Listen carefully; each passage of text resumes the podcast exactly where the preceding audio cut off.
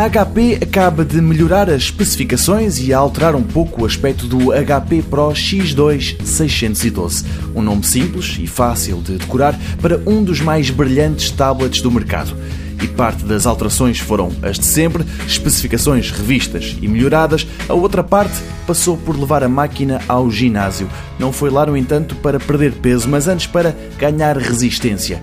Tornou-se tão duro que o HP Pro X2 612 G2 passou a ter características que o qualificam como adequado para trabalho com forças militares.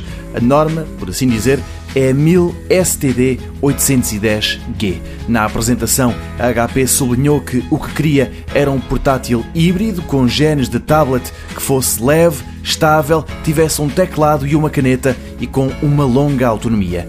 Assim nasceu a mais recente versão do Pro X2 612G2 tem o Windows 10, pesa 1 kg 100 gramas com teclado, a bateria aguenta-se 11 horas e numa hora e pouco, alega a HP, fica totalmente carregada. Existe em várias versões e mesmo a mais económica fica acima dos 1000 euros. Talvez seja essa a forma para a HP justificar o nome que deu à máquina. Pro X2 612 G2.